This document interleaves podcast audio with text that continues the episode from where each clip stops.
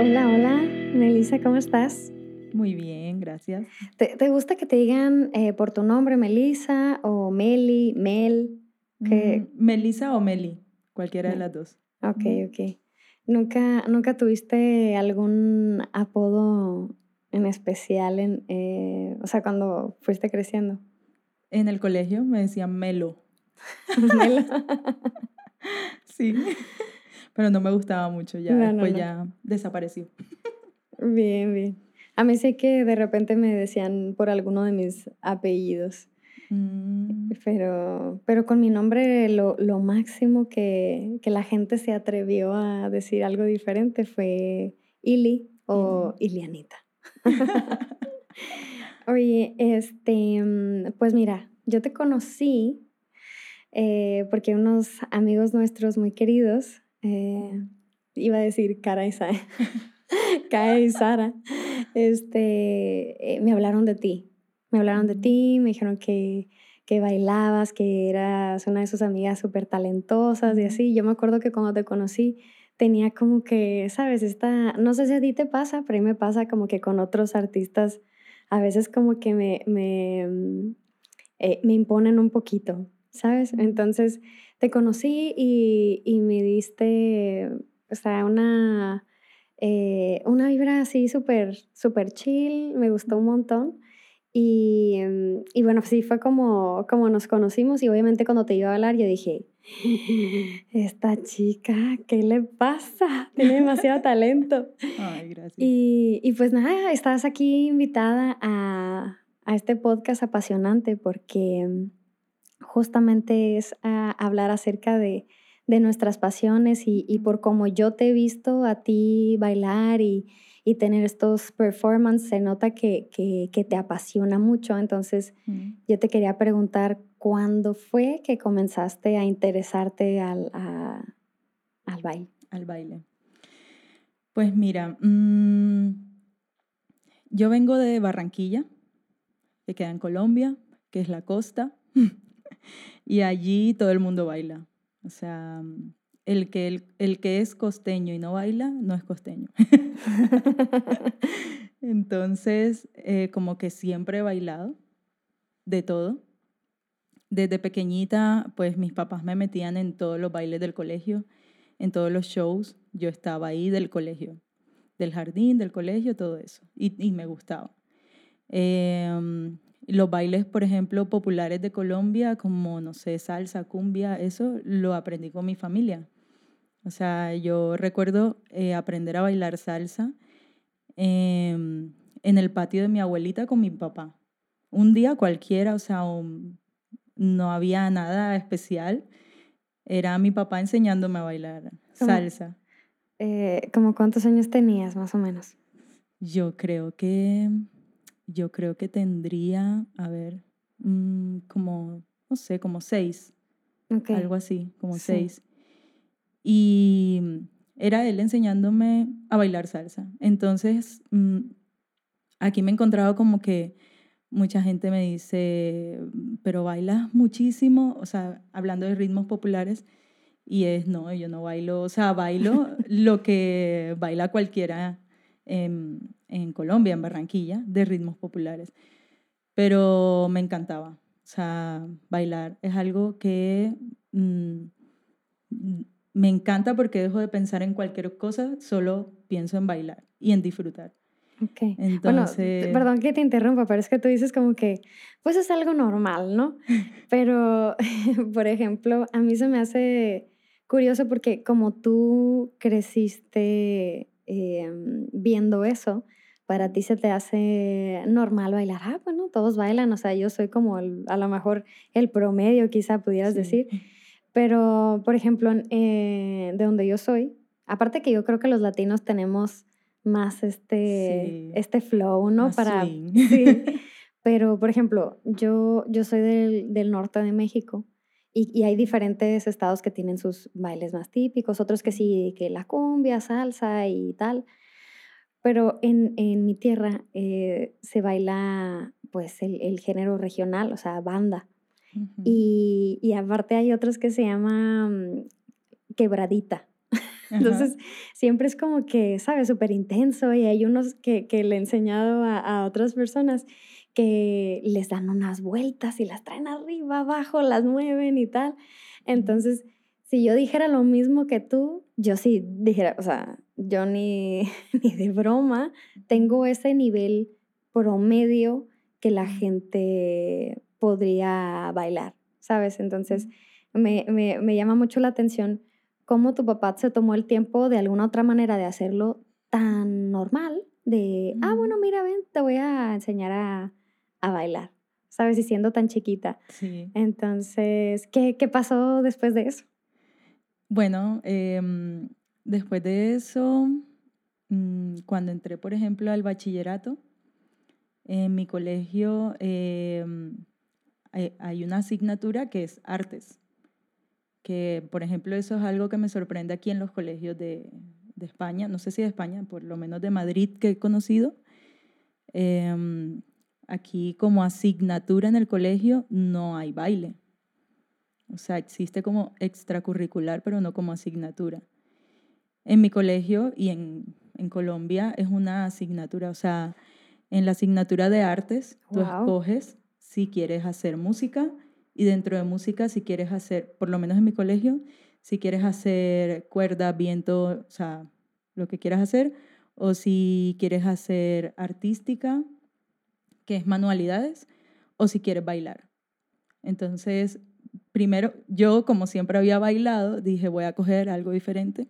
Cogí guitarra. ¿En serio? No me sabía esa. ¿Y qué tal te fue? Me iba súper bien hasta que el profesor me dijo, te tienes que cortar las uñas. Y dije, ah, pues chao, me voy. no, ahí ya me salí, pero, pero me gustaba y me iba bien, pero no, no, no, no cedí. entonces ya luego pues me metí en baile y en ese entonces entró una profe de baile muy buena en el colegio eh, y de muy buena mm, como reputación en Barranquilla, o sea, ella mm, súper top. Y porque no es lo mismo una, una profe de baile que solo quiere mm, hacer su clase de baile y otra que quiere dar a conocer el arte. Claro, claro. Entonces ella era eso, como que no solamente se tomaba el trabajo de enseñarnos a bailar, sino que los shows que hacían tenían un, una historia, tenían una... O sea, era muy buena, muy chévere, me encantaba. Y bueno, ahí con ella, em, me acuerdo que hicimos, mm, cada año hacíamos un baile diferente con ella aprendí a bailar árabe. ¡Wow! ¿En serio? Sí, hicimos un, baile, un baile de árabe. Y entre todo eso, yo como que me consideraba siempre promedio, pero siempre me iba bien y mejor que, que otras personas. Sí. Pero yo no, como que no le prestaba atención a eso. O sea, solo te gustaba y era lo que sabías y ya está. Sí, o sea, no me consideraba, ah, yo soy buena para esto, yo puedo hacer esto. Ok, ok. Porque igual en mi casa, pues mi papá me enseñó a bailar salsa, pero en mi casa son más deportistas que bailarines. Ah, ok. O sea, mi, mi papá es ciclista, es profesor de, de deporte y todos sus hermanos son ciclistas. Entonces, como que yo creo que yo le hubiera dicho a mi papá, quiero ser deportista de X, y él hubiera hecho una fiesta. Lo contrario cuando le dije, quiero ser bailarina. claro, claro. Bueno, antes de, de, irme por ese lado, quiero decirte que acabas de desbloquearme un recuerdo, así. Y es que dije, no, hombre, ¿cómo, cómo, cómo es esto de, de tener una asignatura que, que sea de baile? Y, y, me acabo de acordar ahorita hablando acerca de, de cosas típicas que yo en, la primaria tuve, mm, aparte como educación física y algo de música, teníamos baile, pero era solamente baile tradicional. ¿Sabes? De que mm. son estos bailes que apenas si te das la mano y no sé qué. Y yo me acuerdo que me ponía nerviosa número uno porque yo no sabía bailar, pero porque estabas en ese, estábamos en esa etapa de que como que te gustaba un niño y con quién te iba a tocar y bla, bla. Eh, y yo me acuerdo que creo que lo hacía bien, porque me elegían para estos bailes típicos, pero, mm, pero porque me, me ponía a contar. Más adelante te preguntaré mm, tu técnica y cosas por el estilo, pero yo me acuerdo que, que, que, siempre he sido muy visual. Entonces como que yo decía que me toque casi a lo último, que me toque a lo último, porque así lo repaso en mi mente y ya me hago como que la memoria y, y ya. Eh, pero sí, sí creo que, que, que, son muy bonitos los, los bailes tradicionales y qué bueno también que, que, que se implemente esto en las escuelas. Yo creo que la, el lado artístico es algo que a veces no, no, no se valora lo suficiente, pero, pero es increíble que, que, que, se pueda poner como una asignatura para que pues, en, o sea, los niños o adolescentes o jóvenes puedan pueden inspeccionar en otras cosas como, como tú que decías, ah, bueno, me gustaba, pero ¿cómo fue entonces que de solamente gustarte llegaste al punto de decirle a tu papá, papá, este, me quiero dedicar a, a esto? ¿Cómo fue? bueno, eh, cuando estaba yo por ahí en séptimo grado, comencé a ir a la iglesia. Comencé a, a ir a una iglesia en Barranquilla. Allí había baile. O sea, Mm, ¿No se le llama danza? Baile y danza, lo mismo. Es lo mismo. no, no hay ninguna distinción entre una y otra. No, lo que pasa es que la Biblia habla de danza. O sea, ah, menciona la palabra danza, pero danza y baile es lo mismo. Vale, vale. O sea, no. Y mm, en esa iglesia, eh, o sea, yo llegué a la iglesia y lo primero que vi fue el baile. O sea, para mí lo que, o sea, lo que me captó, lo que me hizo decir yo me voy a quedar aquí fue el baile. Y justo ese día que yo llegué estaban haciendo audiciones para entrar al grupo de baile. Ok, ok. O sea, estaban anunciando las audiciones. Entonces, mi hermano me dijo, pues inscríbete. Y yo, pero, pero si llevo un día en la iglesia. mi hermano, no, no importa, no importa, métete, no sé qué. Bueno, dale. Me metí a la, a la audición. En esta audición habían 60 personas. Ah, ¿tanto así? Era muy grande entonces la iglesia. Era muy grande la iglesia y el grupo de baile era muy bueno. O sea, wow. era, llamaba mucho la atención. Y mm, pues en esa audición habían 60 personas.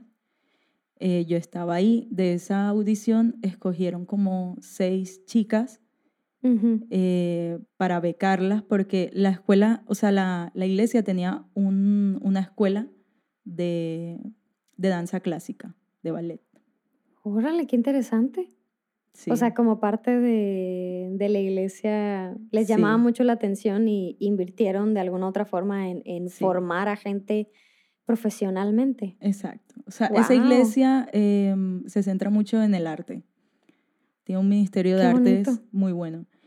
Y bueno, en ese entonces, eh, de esas 60 personas, escogieron seis chicas para becarlas y que, em, y que pudieran estar en la escuela de danza clásica. Y me escogieron a mí. Y yo, bueno, o sea, no, no me lo esperaba. Entre 60 personas que igual, todas las, todos pasaron.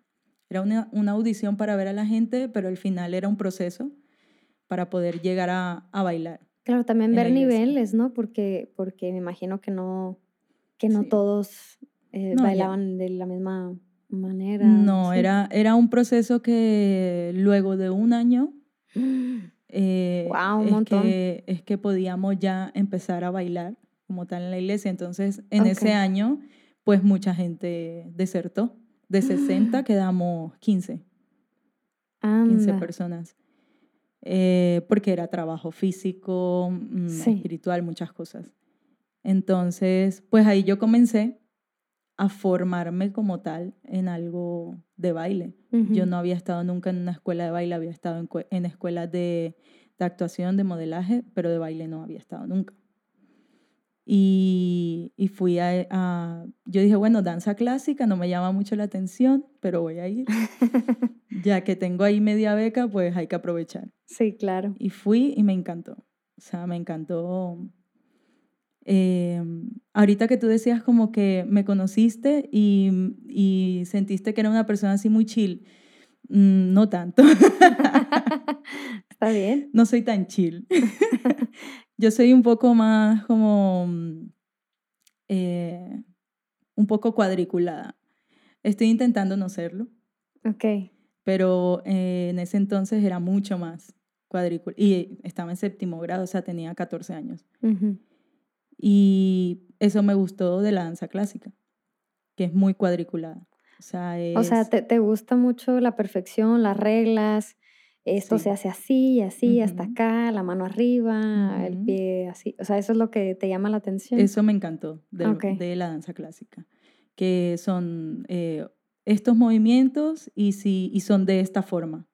Y se tienen que hacer así y tienes que estar bien peinada, bien, bien colocado el uniforme, tienes que estar aquí minutos antes para calentar, no sé qué. O sea, me gustó como esa disciplina. Y pues ahí comencé, comencé a formarme como bailarina. Wow. Oye, tampoco sabía que, que habías tomado clases de actuación y modelaje. O sea, ¿eso fue antes de, de, empezar a bailar? Sí, antes. Pocas, pero sí comencé fue por ahí. Y fue nomás así porque, ah, bueno, voy a ver qué tal.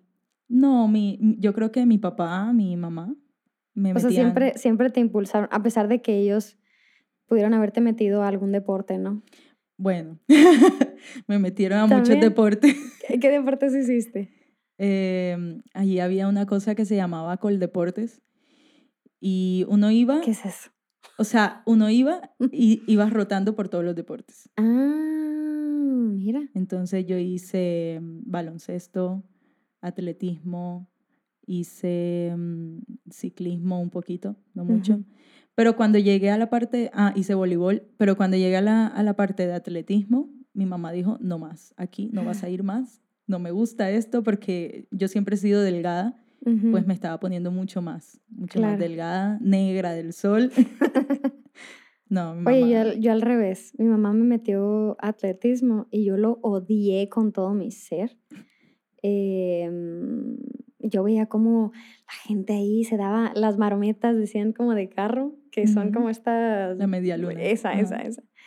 Y yo me sentía súper tonta, o sea, era, era horrible.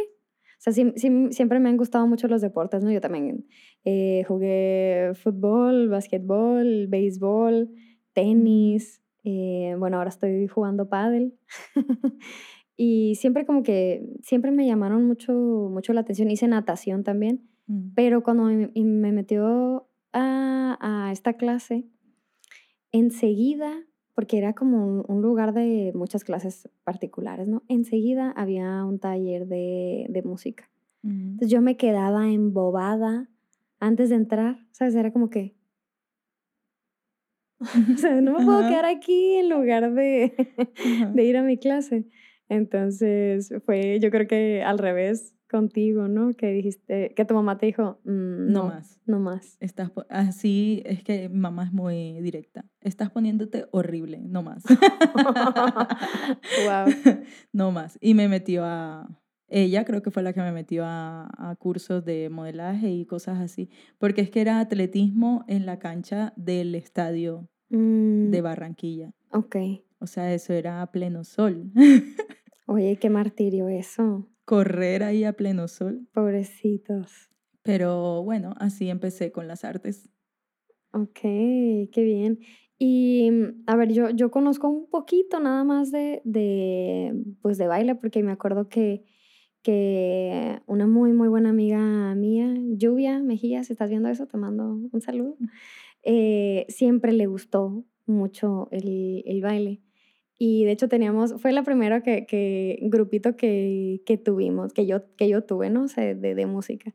Pero ella amaba más eh, bailar y en eso se metió a ballet y eran un montón de horas, mucho tiempo que le tenía que invertir y aquí y allá. Este, y yo le dije, mira, ¿sabes qué? Yo creo que vamos a tener que dejar el grupo porque esta es tu pasión, ¿sabes? Y yo me acuerdo que, que le gustaba mucho el ballet, pero lo que a él más le gustaba es como este baile contemporáneo, que, que no sé si estoy mal, y perdón por mi ignorancia, pero yo te he visto hacer algo por el estilo, ¿no? Porque, o sea, mm, me dices que te gusta mucho el ballet y lo clásico, que fue lo que estudiaste, pero yo algo he visto ahí como el contemporáneo.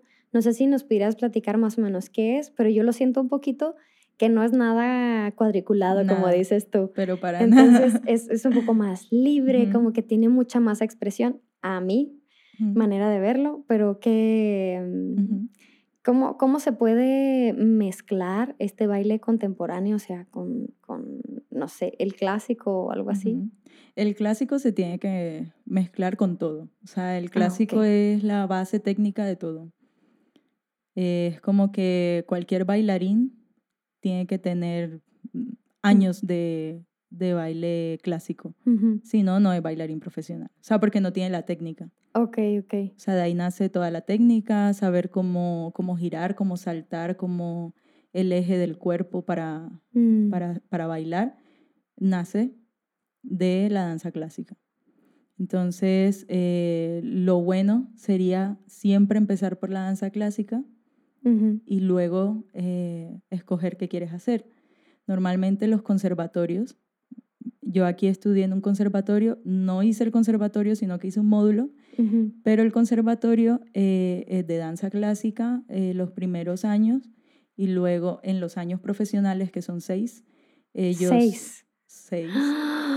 my God. Seis. Ellos eligen si van a ser, bueno, depende del conservatorio. Aquí en este conservatorio eligen si van a hacer eh, danza española Mm. o contemporáneo. Ok. solo, solo hay esos. En, esa, en ese conservatorio. Ok. Y pues aquí en España yo creo que es lo más así que hacen, que es la danza española y, y el contemporáneo. Entonces, em, hacen como todos los días danza clásica y luego en lo que se especializan. Si se especializan en, en, danza española, pues sus clases son de español y si no, son de contemporáneo, de técnica de contemporáneo, que también tienen su técnica aparte. Entonces, pues yo comencé con la danza clásica en Colombia, estaba en esta escuela, que era la iglesia, mi profesor se fue a, a bailar a Cuba y dejó la escuela, no había quien se quedara con la escuela. Entonces yo, yo ya tenía como un tiempo ahí y me dijo que yo tomara unas clases, como que diera unas clases. Entonces ahí comencé como, como a descubrir que me gustaba enseñar. Okay. Me gustaba enseñar y enseñar esto, que era la danza clásica. Luego como que, mm, bueno, fue disminuyendo el número de estudiantes.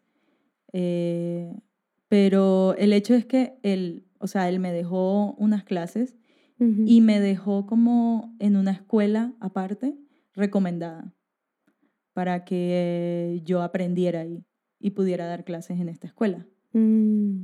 Entonces ahí conocí otra escuela en la ciudad eh, que mm, es de mi profesora Mónica Herrera, que ella fue ya prácticamente la que me enseñó todo lo que sé de danza clásica, si me estás escuchando. saludos, saludos. Saludos, saludos. Eh, ella, mm, eso fue como en el 2009. Comencé danza clásica con ella, horas extra. Eh, mm, como yo siempre he sido muy, me propongo algo y ahí estoy pues yo estaba siempre ahí, era la primera, no sé qué. Ella me escogió entonces para ser como su ayudante, su asistente en la escuela. Entonces yo recibía clases, o sea, pagaba por mis clases, pero además ella me daba clases extra sola mm. em, y yo la ayudaba en sus clases con las niñas más pequeñas. Entonces con ella aprendí eh, no solamente a bailar el clásico, sino a dar clases porque ella eh, daba las clases y yo la ayudaba. Qué bien. Y, mm, y bueno, tomaba con ella clases individuales de clásico porque en Barranquilla no, en Colombia el, la danza clásica, eh, como te digo, para hacerla bien, habría que ir a la capital, que es Mm, Bogotá. Ok. Porque en Barranquilla no, no hay mucho de eso. Mm, Entonces, para poder hacerla bien, me tocó hacer clases individuales. Aunque mi fuerte era la danza clásica, que era lo que más hacía, también bailaba otras cosas. Otras cosas como un poco de danza contemporánea, un poco de jazz. Em, hacíamos ba- bailes así súper mm, X de vamos a hacer un rock and roll, vamos a hacer un arlequín, un, cosas así súper que lo puedes hacer porque tienes esa, esa técnica de baile clásico. Luego, cuando llego aquí a España, em, que comienzo el módulo, el módulo yo tenía todos los días clases de, de danza clásica, pero además tenía todas las clases del de, el conservatorio de contemporáneo. mm, ok, ok. Entonces ahí como que comencé a, a conocer lo que era el baile contemporáneo, que yo creía saber qué era, pero no era ¿En lo que yo creía. sí, en serio. ¿Pero para mejor o, o, o no tanto? O sea, yo llegué, no llegué como alguien que no sabe nada, pero, pero no sabía nada. o sea, no llegué de cero de no poder hacer, hacer las cosas porque ya tenía mi cuerpo acostumbrado a bailar. Mm, Pero de, de baile contemporáneo como tal, de técnica, no sabía nada. ok, ok. Entonces fue a aprender aquí. Ok, vale. Y ahí como que comencé a descubrir lo que era, a sentir el baile, eh, este baile como es, y me encantó. Ya fue como romper con, lo, con los esquemas que traía, como con esto de que es súper estricto de la danza clásica, no sé Sí. qué, y que yo igual sabía que en danza clásica no, no era lo que me iba a dedicar como bailarina, Mm, porque para ser bailarina de danza clásica tienes que tener, es- tienes que tener cosas específicas en el cuerpo que yo no tenía. mm, Entonces yo lo hacía porque quería bailar simplemente y sabía que lo necesitaba, pero no por ser bailarina de ballet. ujú. Y mm, entonces yo llegué aquí eh, con la expectativa de encontrar qué quería bailar, pero también de aprender todo lo que pudiera para enseñar, porque mi pasión en ese momento, bueno, sigue siendo, es enseñar, a mí me encanta, o sea, me encanta enseñar. Pero luego aquí descubrí que puedo bailar, o sea, que todavía me quedan años para ser bailarina y luego, Sí, luego claro. enseñar. Oye, varias cositas de lo que dijiste. Y, ay, no sé. eh, para, para, en cuestión de la música, siempre dicen, aprende primero a tocar el piano y Ujú. luego ya aprende cualquier otro instrumento, porque esa es como que la base de todo, ¿no? Ujú. Eh, y yo empecé a tocar el piano no por eso, sino porque a mí sí me gustaba mucho el piano. Eh, pero me pongo a pensar, esta limitante que dices de que para el ballet se necesita tener una estructura de, de cuerpo específico Y sería muy feo que también me dijeran, no, tú porque tienes manos chiquitas no puedes tocar el piano o no puedes tocar el bajo. Qué frustrante para, para las personas que quieren hacer ballet y no tienen esa complexión, como lo que le pasó a mi amiga, o sea, ella por eso no pudo entrar a una, a, a una academia mm, profesional de, de ballet que le encantaba justamente porque no cumplía con, con. Con estos em, as- aspectos, ¿no? Que yo me Sí. imagino también como para ser modelo que tienes que ser alto y que no sé qué. Pero bueno, por eso también se ponen estas super mega plataformas. Sí, sí. Es que más allá de, mm, de, o sea, se puede lograr Ujú. tener algunas condiciones físicas, o sea, se puede trabajar, pero eh, es muy difícil. O sea, son muchos años de trabajo para tener una persona que no tiene flexibilidad de nacimiento. Eh, pero que no la, la flexibilidad es algo que se puede trabajar. Se puede trabajar, pero al final, el resultado final de cómo se ve el cuerpo es diferente. Mm, O sea, tú ves mm, un movimiento en una persona que de naturaleza no es flexible y se nota que no es, o sea, que es trabajado. mm, En cambio, ves el cuerpo de una persona flexible con el mismo movimiento y se ve como la figura que tienes en la mente que tiene que verse en el ballet clásico. Ok. Entonces es como algo que al final lo puedes trabajar, pero igual no se va a ver. Yo me imaginé que era más como tipo, debes de pesar X, debes de medir tanto, debes de, de estar delgada o tales medidas, o que los pies, qué sé yo. Los pies también. ¿En serio? Sí, sí. El empeine, o sea, para ponerse en las puntas, sí. no es como que cualquiera puede ponérselas, sino que tienes que tener un empeine bien, o sea, flexible. Sí. Para poder subirte a la punta. Ok, ok. Si no tienes ese empeine, tienes que trabajar ese empeine. Mm. Y entonces vas a poder como subirte a la punta, pero no se va a ver igual de bonito mm, que cuando tienes el empeine. Entonces es como, mm, por más de que, de que trabajes eso, eh, lo puedes lograr, sí, pero no se va a ver igual. Entonces, al final, en compañías y estas cosas, escogen a la que se ve mejor. Ok, oye, no, no, no pensaba verme por este lado, pero es que hace poquito vimos una película que, que se trataba de una bailarina de ballet y que mm, pues sufrió un accidente, ¿no? Que en uno de estas maniobras, no sé qué, el chico le cayó encima de la pierna y así. Entonces, a mí se me hace súper delicado. ¿A ti te tocó conocer o ver casos que por alguna lesión ya no pudieran seguir bailando? Sí, sí. Muchos. Bueno, mi marido. ¿En serio? él bailaba, él bailaba conmigo en la escuela. Ah, sí se conocieron. Nos conocimos en el, en el primer, él estuvo en ese primer casting de 60 personas. ok.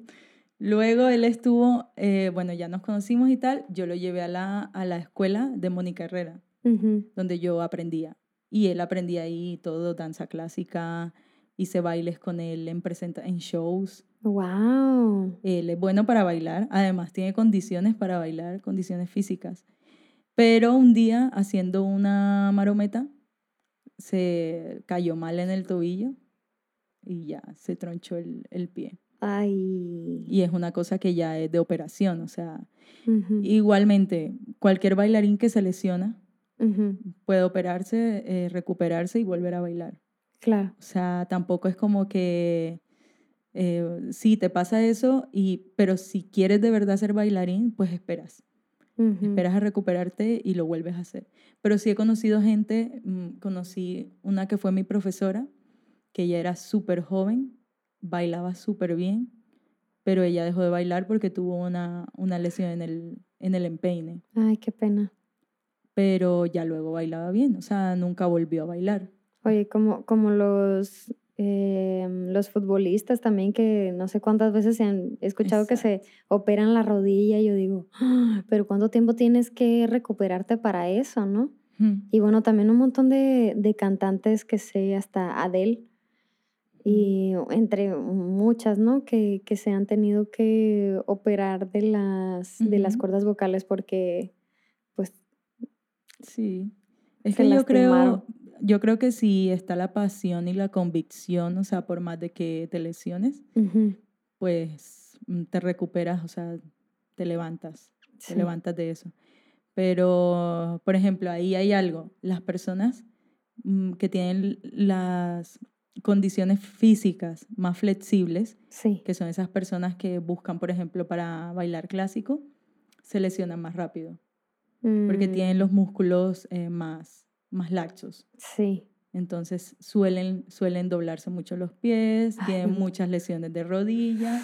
En la escuela siempre, mm, o sea, siempre ve gente con rodilleras, mm. con tobilleras, con cosas aquí para los músculos.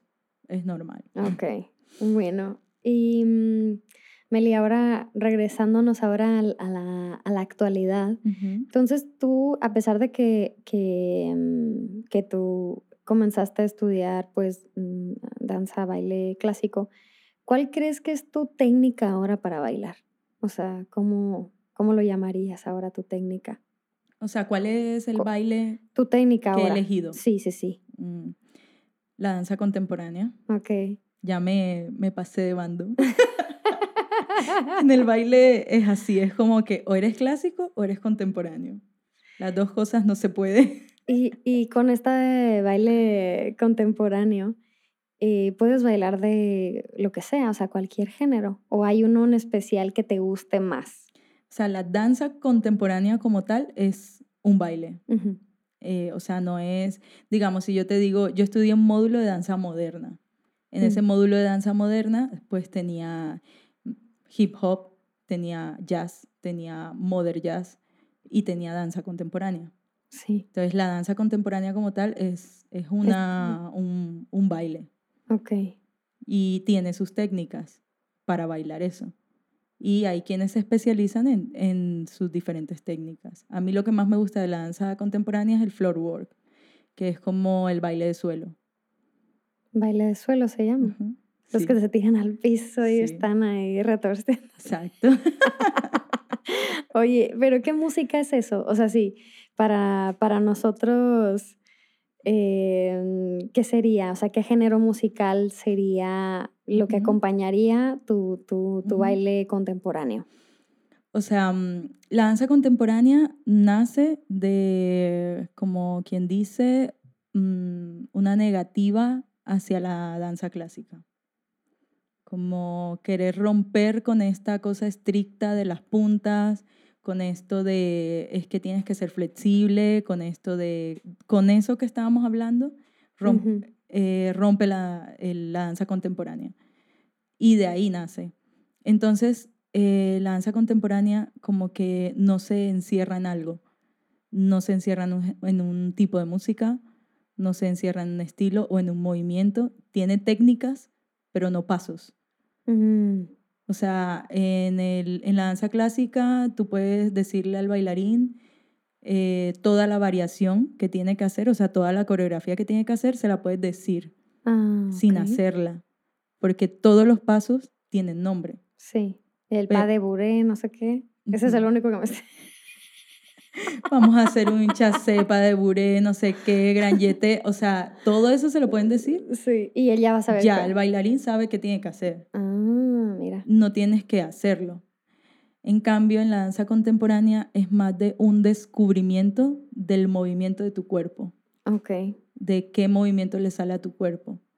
Mm. Entonces, sin pensarlo. O sea, es como, a mí me ha llevado como a, a desconectar eh, la mente del cuerpo cuando estoy bailando.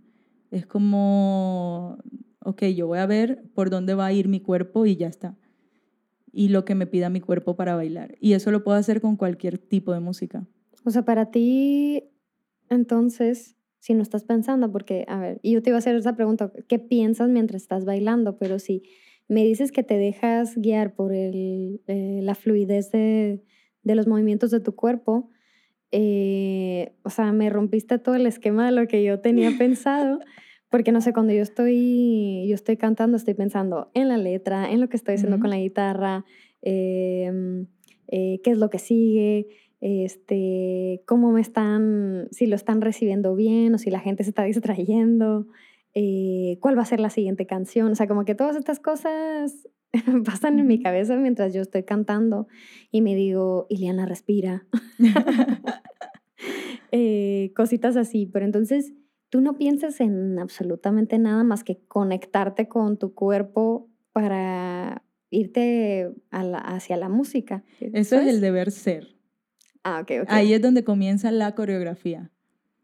O sea, es como de ahí nace el movimiento y mm. de ahí nace la danza contemporánea. Es como, mm, ok, si yo digo hoy voy a crear una coreografía, entonces yo digo voy a hacerlo con esta música, pongo la música. La que sea. La que sea. Y comienzo a moverme a ver por dónde va mi cuerpo. Y entonces digo, mm, esta sensación me gusta. Y de esta sensación puedo ir a esta otra. Ok. Y por ejemplo, la última coreografía que yo hice para crearla porque para mí era una coreografía súper importante porque la iba a enviar a, una, a unas escuelas para una audición de danza contemporánea. Sí. Y mm, yo lo hice, o sea, puse la cámara y me comencé a mover. Y luego miré en la cámara que me había gustado y dije, mm, como que estos movimientos se ven bien juntos. Ah, Pero también la danza contemporánea es como que en ese momento te dice, no busques que se vea bien. No tiene que verse bien O sea, solo, solo tienes que sentir lo que estás bailando y ya está. Entonces, para mí, que soy muy cuadriculada, eso se me hacía súper difícil. Sí, claro. Cuando creo coreografías, o sea, lo normal de mi vida de crear coreografías es escuchar la música, los tiempos de la canción y decir, bueno, aquí pega más un salto, aquí pega más un giro, aquí voy a hacer un, dos, tres, cuatro, ya está. Sí. Pero esto no es así. O sea, la danza contemporánea, si se baila de esa forma, no es, o sea, no es danza contemporánea. Entonces, como que parte de una improvisación. Sí, esa te iba a preguntar. Entonces, ¿crees que más eh, la, ah, la, danza contemporánea es improvisación? Parte de una improvisación. Wow. parte de ahí y ya de ahí sacas entonces la coreografía. Y ya durante la coreografía, pues, ahí qué piensas mientras bailas. Yo creo que siempre estoy pensando en disfrútala, eh, respira. Yo también pienso en respira porque si no, y en soltar. Cuando bailo, eh, cuando bailo las coreografías que ya otros profesores han creado y me enseñan, digamos que pienso mucho en eso, en, en soltarlo, en soltar la cabeza, en soltar el cuello, en mm. soltar eh, la mandíbula, que a veces tensionamos mucho aquí y se tensiona todo el cuerpo. Sí, sí. Y no, no sirve para, para bailar contemporáneo. Entonces, pero es, o sea, a mí me ha costado, me cuesta la improvisación. Yo, yo decía, ¿no? Improvisar. Fácil, no. no es fácil, o sea, sacar ahí como hay clases específicas de improvisación. Sí. En la danza contemporánea. Entonces, por ejemplo, ahora lo que voy a hacer este año es un laboratorio coreográfico y es eso, o sea, es casi todo improvisación. Ok. Y mm, te sigo contando eso. Sí, sí, sí, cuéntame, cuéntame. Estoy ya aquí. Sí, sí, sí, para, para eso estamos. Yo, ya yo, o sea, yo te, de todas maneras te le iba a preguntar, entonces si lo quieres sacar ahorita, dale, venga. ¿De qué se em, trata este laboratorio? ¿Por qué se dice laboratorio? Me suena físico-químico ahí. Porque es eso, es un laboratorio. ¿Qué haces ahí? Experimentar. ¿Qué haces en un laboratorio? Ah. Experimentar. Obvio, obvio. Tiene todo el sentido. Exacto. Es como allí van, eh, allí vamos no a recibir una clase, mm. sino a crear. Entonces, pues nunca he estado ahí, pero hablando con gente que ha estado ahí, con profesores, sí. lo que me dicen es eso, como eh, aquí eh, todo parte de la improvisación, de que llega el, el coreógrafo y te dice, te da una pauta Hoy vamos a improvisar como que estamos en una tarde de domingo en el campo. Y entonces a ver qué sale ahí. De pronto sale una, qué sé yo, relajándose ahí en el suelo, sale el otro, mm, no sé, saltando la cuerda, sale el otro, o sea, y de ahí sale la improvisación. Y de ahí sacan una coreografía. De ahí el coreógrafo dice, ah, esto me gusta, ah, esto se, ve, se vería bien, ah, si hacemos esto y lo hacemos en dúo o en grupo, entonces se puede ver bien y sale la coreografía. ¿Y, y hay, hay manera de, de hacer esta danza contemporánea, a ver si es improvisado, a dúo o a más personas? O sea, porque entonces tendrías como, a ver, no sé, me, me, estoy, estoy haciendo una suposición aquí porque no tengo ni idea. Imaginemos que tú entonces hace, te grabas y haces un, una improvisación a como a ti Dios te lo reveló y después dices, ah, bueno, vamos a hacer cinco. entonces les enseñas y tú misma te vuelves a aprender lo que acabas de hacer. Sí. Así, así es. comienzas a hacerlo muchas veces hasta que ya te lo aprendes. Por ejemplo, la última coreografía que, que, hice, que fue yo creo que la única de las que he hecho que ha sido mm, como netamente de la improvisación, eh, fue eso, como que dije, bueno, estos movimientos se ven así bien. Eh, ahora voy a hacer, voy a seguir y, y entonces retrocedía y comenzaba otra vez. Ah, ok, ok, ok. Y hasta que estaba completa. Ay, pues, pues qué memoria. Porque yo a veces si me pongo a componer y pongo a grabar en notas y pues lo dejo ahí, ¿no? Y hay veces que hay cosas que sí recuerdo, pero no recuerdo todo. No, hay cosas que se me olvidan. Comienzo a bailar y digo, wow, qué espectacular. Y después, ¿qué hice? Ya no me acuerdo. Entonces, por eso mm, toca grabar. sí, eso es súper importante siempre. ¿En, ¿En quién te inspiras para decir, ah, este movimiento se ve bien? O sea, ¿Tienes algunas referencias que te gusten o, cómo es eso? Porque a lo mejor yo conozco un montón de músicos que si no eres músico no lo conoces. Entonces a lo mejor ah, existen un montón de bailarines que yo no tengo ni siquiera idea y tú dices, sí, tal, tal, tal, tal. Bailarines. Mm, la verdad es que no tengo así eh, que yo te diga, tengo este bailarín que me O sea, así hay. Hay unos, pero no son de contemporáneo. Mm. Son bailarines que yo seguía eh, como tal de, de mm, lírico, lírico contemporáneo, que eso es otra cosa. O sea, yo pasé de, de, la danza clásica al lírico contemporáneo y del lírico contemporáneo a contemporáneo y ya está. ¿Y qué, qué, qué diferencia tiene lo lírico? Que es más técnico. o sea, ah, tiene más, más técnica de ballet, más giros, más saltos, más... Vale, vale. Eh, eh, hay uno que se llama Michael Mackenzie, algo así, eh, que él se ganó el World of Dance. Bueno, quedó de segundo. Es un bailarín increíble. Eh, o sea, yo creo que él puede hacer lo que quiera. él puede bailar lo que quiera porque hace lírico contemporáneo, hace giros, hace saltos, se va al suelo.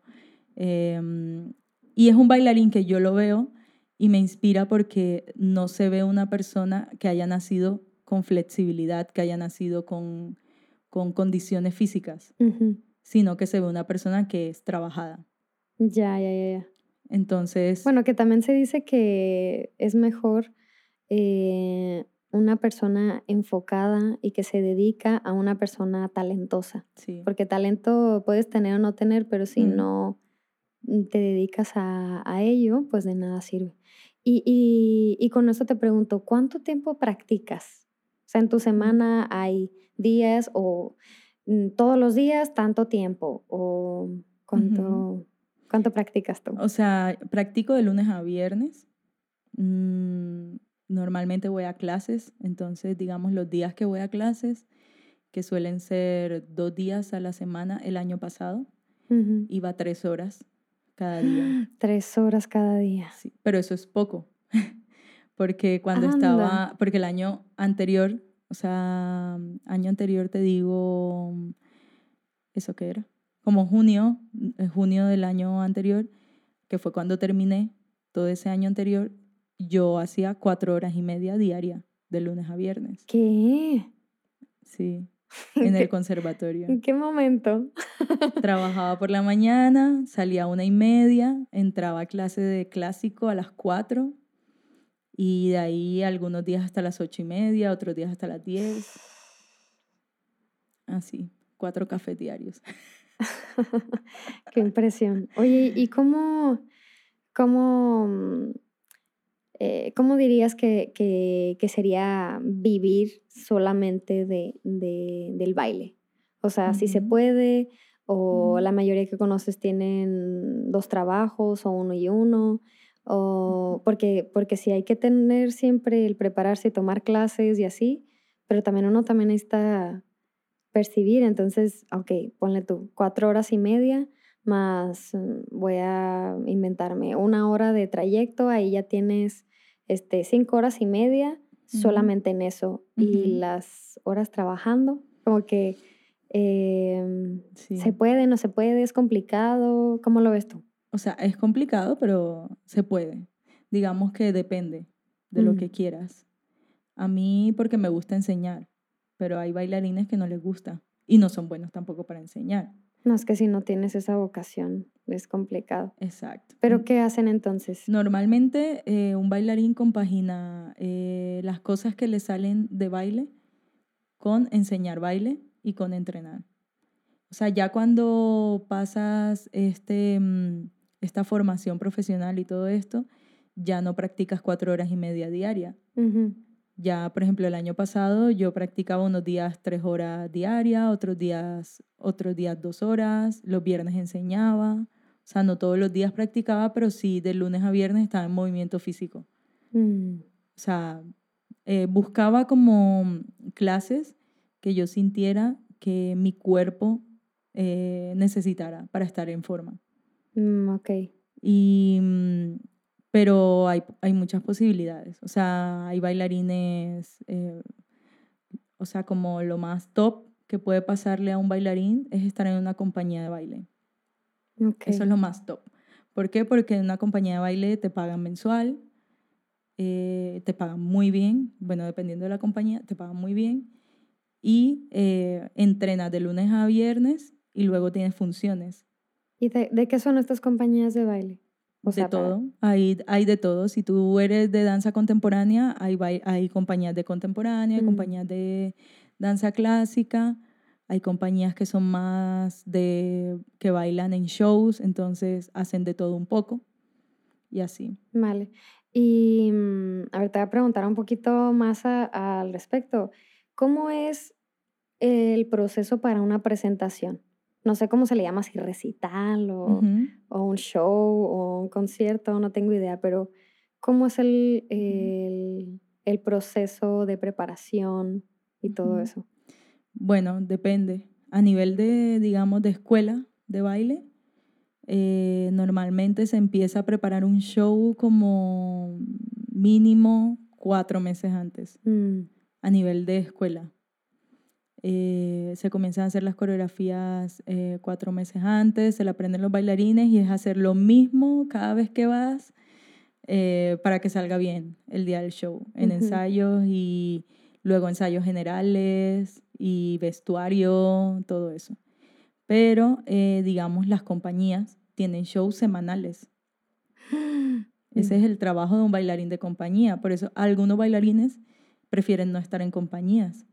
Que eso me ha sorprendido mucho aquí en España, porque bailarines que conozco me han dicho, como mira, yo estuve en una compañía, sí me pagaban súper bien, no era ni siquiera bailarín principal, pero me pagaban un montón de dinero, mm, pero no, o sea, me negué a vivir eh, ocho horas diarias entrenando y bailando, luego los shows y un solo día de descanso. Y estabas muerto ese día porque no, porque hace cosas físicas todos los días. Mm. Entonces hay gente que, hay bailarines que al final prefieren no, no estar en una compañía, sino em, dedicarse a dar sus clases, a, presentarse en shows, o sea, lo que les va saliendo. Hay castings para todo, castings para cortos de comerciales, para películas, para series de baile. Y bueno, van haciendo lo que les va saliendo porque igual si lo hacen uno o dos días les pagan, les pagan bien. El cuento es que te escojan, que hay muchísima competencia. Sí. Aquí en España hay mucha competencia. Y si hablas, digamos, como un bailarín en activo aquí en España, te puede decir como, mira, aquí en España no hay nada. Mm. Aquí hay que irse por allá a Francia, Italia, a buscar. Pero en realidad, o sea, como yo vengo de Colombia, que ahí sí que no hay nada. aquí hay mucho. Lo que pasa es que hay que, hay que buscárselo. Sí, oye, ¿y como eh, coreógrafo o algo así, es más complicado o, o ya teniendo como e, e, es, es, sí es un poquito más alto que bailarín. Coreógrafo. Sí, sería un coreógrafo. O tiene que ser el, mismo que está, el mismo bailarín, es su propio coreógrafo, ¿cómo? No, hay gente, hay coreógrafos, hay, hay mm, coreógrafos solos, hay coreógrafos y maestros, hay bailarín que es coreógrafo y maestro. O sea, o sea no es como que todos los bailarines pueden ser coreógrafos. Mm, no todos tienen como esa facilidad de hacer coreografías. De crear. De crear. No todos tienen esa facilidad. Hay quienes simplemente buen bailarín y ya está. Eh, hay un bailarín aquí en España que admiro muchísimo, sí. que se llama Adrián Manzano. Él es bailarín de danza contemporánea y él, yo voy a sus clases de danza contemporánea y él, tú lo ves y es buen bailarín, es bueno enseñando y como coreógrafo es increíble. O sea, lo tiene todo. Sí. lo tiene todo. Pero no todo el mundo llega a eso. Es como cada quien se va buscando su camino. Por, por ejemplo, a mí me encanta coreografiar. Entonces, mm. por eso me metí en este, en este laboratorio coreográfico, porque yo dije, yo quiero eh, aprender a realmente, o sea, cómo es el proceso de una coreografía en una compañía. ¿Por qué? Porque en este laboratorio lo que van a hacer es traer gente, eh, coreógrafos de compañías, o sea, que tienen sus propias compañías o que bailan en compañías profesionales. Y ellos son los que van a hacer la coreografía. Entonces, es como un trabajo de compañía lo que vamos a experimentar allí. Vale, vale. Y bueno. Bueno, como, como, como todo, yo creo que eh, las relaciones públicas y conocer a las personas adecuadas es súper importante, pero me voy más al lado personal. ¿Qué tan importante es para ti rodearte de personas que también sean bailarines? O sea, ¿te importa, no te importa? Eh, ¿Se siente mucho la competencia o no? ¿O te gusta que alguien pueda entender tanto tus alegrías como tus frustraciones? Para ti, Milly, ¿qué, qué, qué tan importante es rodearte de más personas que les apasiona también el baile como a ti? Para mí, o sea, eso es vital. es súper importante, súper importante por lo que tú dices. O sea, una persona que no baila no entiende como las luchas de un bailarín. Mm. Entonces, como que sentarse en una mesa a tomar algo con bailarines, eh, me encanta. Me encanta porque hablamos de cosas que, que normalmente no puedo hablar con alguien como cosas que siento cuando bailo, como e, mm. esas cosas que ellos van a entender.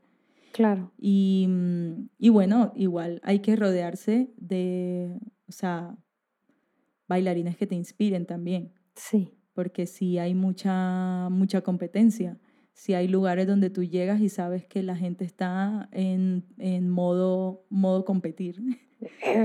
sí, sí, sí. ¿Te ha tocado conocer a, gente conflictiva o, algo así que sea como pesado a la hora de, trabajar y que aún así tengas que tener como mantra la frase The show must go on? Sí, sí, me ha tocado. Me ha tocado. Más que todo, eso se vive más que todo en las escuelas. Eh, digamos, en los shows de final de, curso, mm. que eh, montan la coreografía, pero entonces en qué lugar me van a poner. Ah, pero, pero yo vengo más, entonces pónganme a mí en el centro, entonces, ah, es que a esta siempre la ponen, a la otra no la ponen, eso siempre se vive. Está la que llora porque no la ponen, la que así, mucho, mucho drama. sí, sí, en, en el baile siempre. Ok, ¿cuál, cuál ha sido tu, tu presentación favorita? O sea, de toda la vida, ¿cuál ha sido tu favorita que digas? Esta. Pues la coreografía que hice a final de año de mi curso, eh, que era de contemporáneo, de mi profesor eh, César Ferreiro se llama, y mm, él hace floor work. Entonces eh, yo con él conocí como que eso me gustaba. Mm. Y la coreografía era todo de eso. Súper fuerte, eran seis minutos de coreografía. Eh, ahí saltando, tirándote por el suelo. A mí me cogían y me tiraban por los aires. y era súper fuerte. Yo me acuerdo que los ensayos, ya la última parte de la coreografía, que era una, mm, un pedazo grupal, ya, o sea, había ensayos en los que yo decía, no, no puedo más, o sea, ya el cuerpo no me da más, no me da. Y era súper chévere porque los compañeros gritando ahí al fondo, vamos, porque era muy fuerte, o sea, todo, todos así ya, ya queriendo tirar la toalla, pero siempre había uno que, que levantaba ahí el barco. Qué bien. Y fue espectacular esa coreografía. Me dices eso y se me viene a la mente, bueno, a mí me gusta, ¿no? Eh, no sé si ya, ya tiene mucho tiempo, eh, pero hace poquito que yo comencé a ver más videos en YouTube o en Instagram o así, de videos cortos como de academias, bueno, es, eh, seguramente estadounidense, de academias que tienen como un montón de gente alrededor y hacen un cachito de una canción y hay un montón de gente ahí al lado como, haciendo un montón de, de, bulla después. Eh, a ver, yo sé que esto eh, es, una cosa, pero más o menos así, ¿crees que es el apoyo de las, de las personas cuando tú estás bailando? No es lo mismo. No. ¿De las personas te refieres a las personas que están bailando contigo o que te están viendo? Que te están viendo. O sea, supongamos, van a hacer este recital a fin de año este, y hay más gente ahí. O sea, los que te decían que te decían, vamos, no sé qué. Si es, son contadas las personas porque te conocen o porque hay esa vibra de, ah, sí se puede y vamos a hacerlo mejor. En este caso de esta coreografía que te digo, había esa como esa vibra de, de, vamos que nosotros podemos, pero porque la coreografía era, era dura. Ok. Pero la habíamos trabajado juntos. Mm, ya, ya, ya. Eso era más que por, por el equipo. Por el equipo, claro, porque es una coreografía, o sea, en contemporáneo, como que mm, busca mucho sentir el cuerpo de la otra persona con la mm. que estás bailando. Entonces, para llegar a eso, tuvimos como un proceso en el que nos unimos muchísimo como, como grupo. Y bueno, era como un apoyo de, eh, no era solo un tú puedes, sino si yo puedo, tú puedes. o sea, sí, sí, sí. Pero ya a nivel de público es diferente. O sea, es como ellos ven ya el resultado. Ellos dicen, ah, qué fácil se ve esto. No, hombre. Pero, pero el proceso no, no lo han vivido ya ellos lo aplauden porque dicen, ah, qué bonito, qué bien se ve, qué bien lo hicieron, pero el proceso ya sí. es otra cosa. ¿Y, y te gusta más hacer el, el, performance a ti sola, a dúo o como grupo? ¿Qué, qué, ¿qué prefieres más? Mm, no sé. no sé, o sea, siempre he hecho coreografías individuales. Ok. Porque más que todo por mi Instagram. O sea, por mover mis redes, hago mis coreografías, me, me grabo y tal. Pero eh, como me gusta, ah, o sea, a mí me gusta enseñar. Mm. Entonces, eh, hacer las coreografías grupales y bailarlas con gente también me gusta. Entonces, no es algo como que, como que tenga... O sea, estás abierta también a poder colaborar con otras personas. Sí, bueno, que yo, yo te he visto también colaborar con, Sí, sí, o sea, no es como que siempre quiera ser yo el solo. La que, la que lleva el solo siempre, sí, todo el mundo la ve, pero le toca más duro. sí, sí, Entonces, pero no sé, lo que, lo que toque, lo que salga. Mm. No es algo como que yo te diga, porque sí que hay bailarines que dicen, yo quiero ser el bailarín principal. No, o sea, pues hay bailarines principales, secundarios, cuerpo de baile. Yo creo que en cualquiera estaría feliz. Oye, ¿y qué opinas de, de la cuestión del teatro? Ahí entrarían lo que son estas empresas, o sea, solo por estas empresas puedes entrar a... A bailar en un teatro. Ajá, bueno, un musical o algo así. O sea, ¿tiene, ¿tiene, ¿tiene que ver o, o, son diferentes personas que entran a, a, esto? Porque yo sé que en los musicales hay personas que sí cantan y bailan y actúan, pero hay también, o sea, hay un montón de gente, por ejemplo, las que he visto yo, hay un montón también de, de que solo son, se nota que solo son bailarines y que no cantan, pero ¿cómo le hacen entonces para llegar ahí? No sé. Ya. Para llegar ahí tienen que, que aprender de todo. O sea, la gente que baila en los musicales normalmente baila un poquito de todo. No se especializa en una sola cosa. Eh, aquí hay carreras de teatro musical y en esas carreras les dan claque, eh, tap, ballet, contemporáneo, jazz, jazz musical, eh, canto, eh, un montón de cosas. Y tienen que saber hacerlo todo para poder estar ahí. O mm. sea, yo, por ejemplo, no he hecho nunca un casting para un musical, porque todos los que veo que digo, ay, sí, sí, sí, aplico, hasta que dice nivel de canto alto. Eh, no, no aplico. o, o, por lo menos, o sea, los bailarines en los musicales por lo menos les piden afinar. O sea, cantar algo. Pero yo como no canto, no, no, no, he hecho casting para musicales nunca. Aunque en la escuela donde yo estaba, cuando hice el, el módulo, mi, la directora sí me dijo como, Melissa, eh, tú que bailas de todo, no sé qué, deberías aprender a cantar, porque te veo como que podrías entrar en musicales, pero si no sabes cantar no vas a poder. Sí. Pero no sé, todavía me niego. me niego a cantar, no sé, me da mucha, me da mucha vergüenza. A ver, yo soy igual, pero al revés. Me gusta mucho cantar y me gustaría aprender a moverme un poco más, pero me siento muy ridícula. Creo que, eh, a ver, yo, yo tomé algunas clases de hip hop porque decía, bueno, yo no voy a ser bailarina de acá, pero mínimo cuando esté con música o para mi proyecto, pues quiero soltar un poquito más el, el cuerpo. Entonces yo me acuerdo que, que era muy chistoso. las tomé junto con otra amiga eh, pero, pero solamente estábamos dos y solo fue por eso que lo tomé. Si hubiera sido grupal con un montón de gente, no lo hubiera tomado porque a mí, a ver, lo que yo he visto es muy típico que empieza como que, ok, empezamos, síganme. Y no dicen nada y es como que los tienes que seguir y ya está. Y yo, ya se me olvidó que seguía después del brazo arriba y abajo. Entonces, eh, pues por eso la tomábamos como solamente éramos dos y para mí era como que súper importante seguir como el ritmo de contar. Yo sé que ya me dijiste aquí que, que, a ti no te gusta tanto eso, que es más como fluir el cuerpo, no sé qué, pero para mí es como que tengo que tener ahí el, el beat eh, contado para que pueda yo entender el paso, ¿sabes? Un, dos, tres, y cuatro, y no sé qué, bla, bla, bla.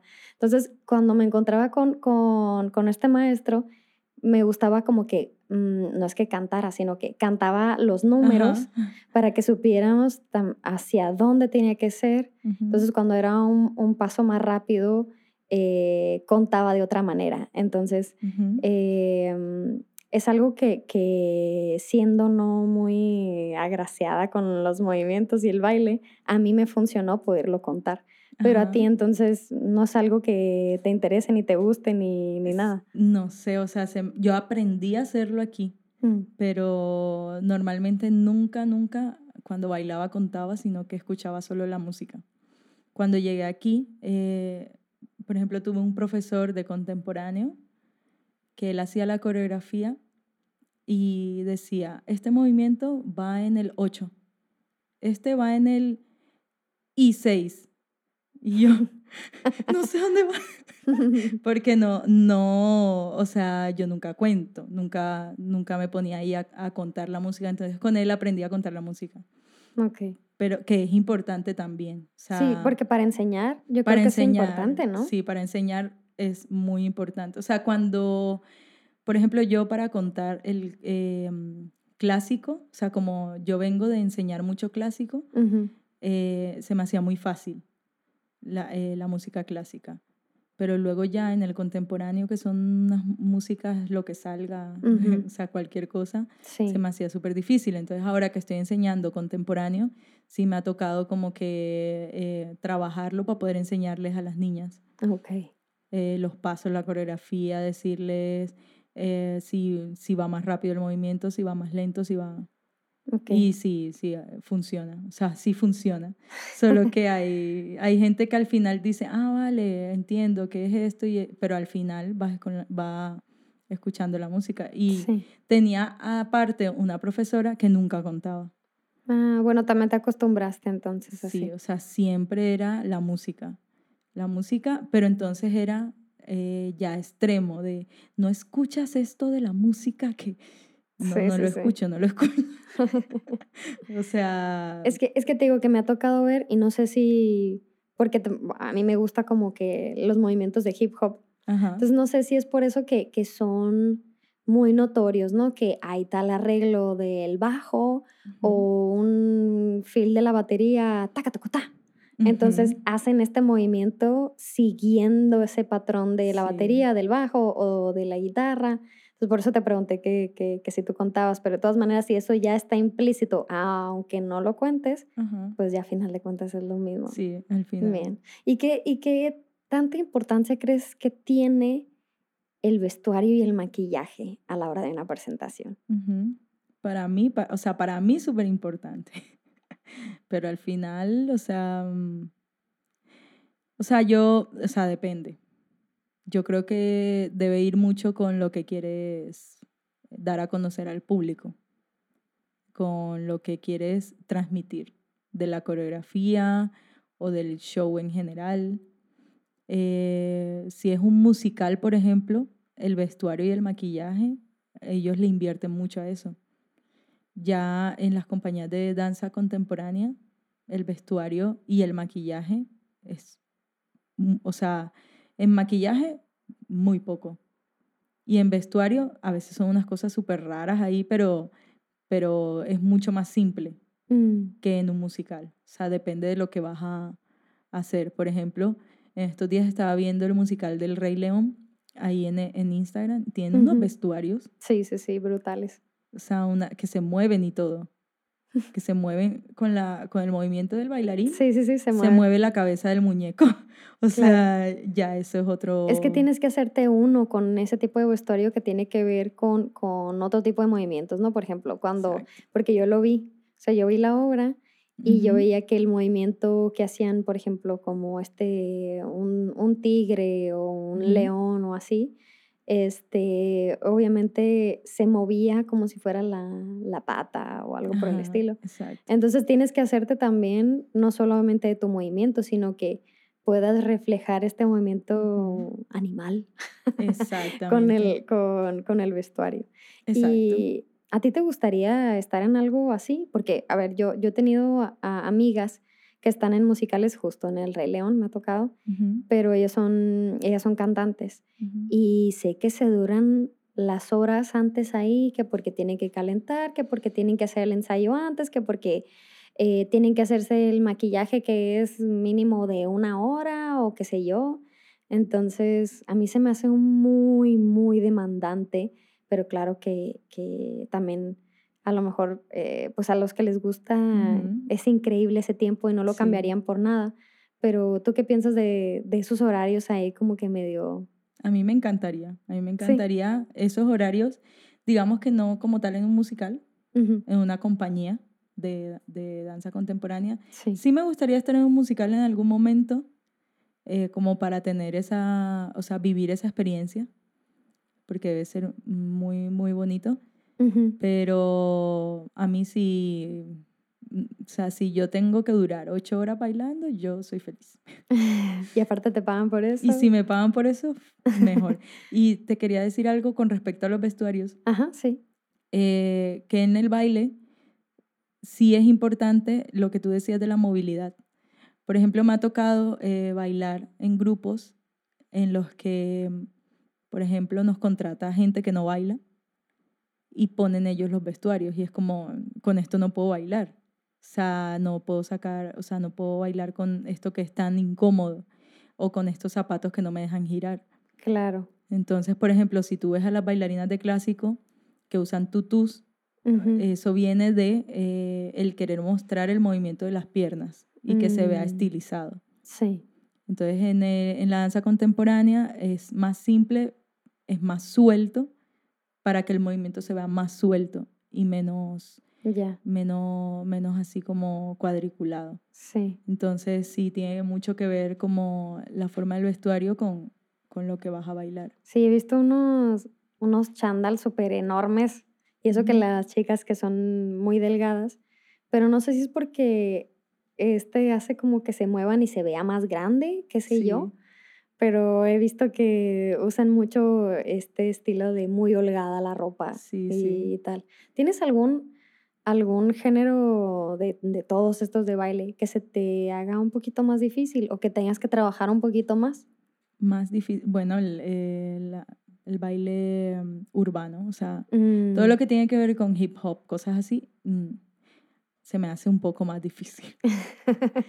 Pero o sea, más difícil de que yo creo que al final también eh, es más mental, mm. como que creo que no, que no puedo hacer ese ritmo porque no me, no me fluye, porque en un principio no me fluía nunca, pero, pero, pero, pero se me da. Mm, okay. Solo que me cuesta un poco, pero es igual que el contemporáneo, o sea, al principio me costaba muchísimo. Sí. Y al final es practicarlo. O sea, me cuesta porque no lo practico. O sea, yo no, no voy a clases de, de danza urbana, de jazz funk, ni nada de eso. No voy a clases de eso. He tomado en mi vida unas cuantas clases. Sí.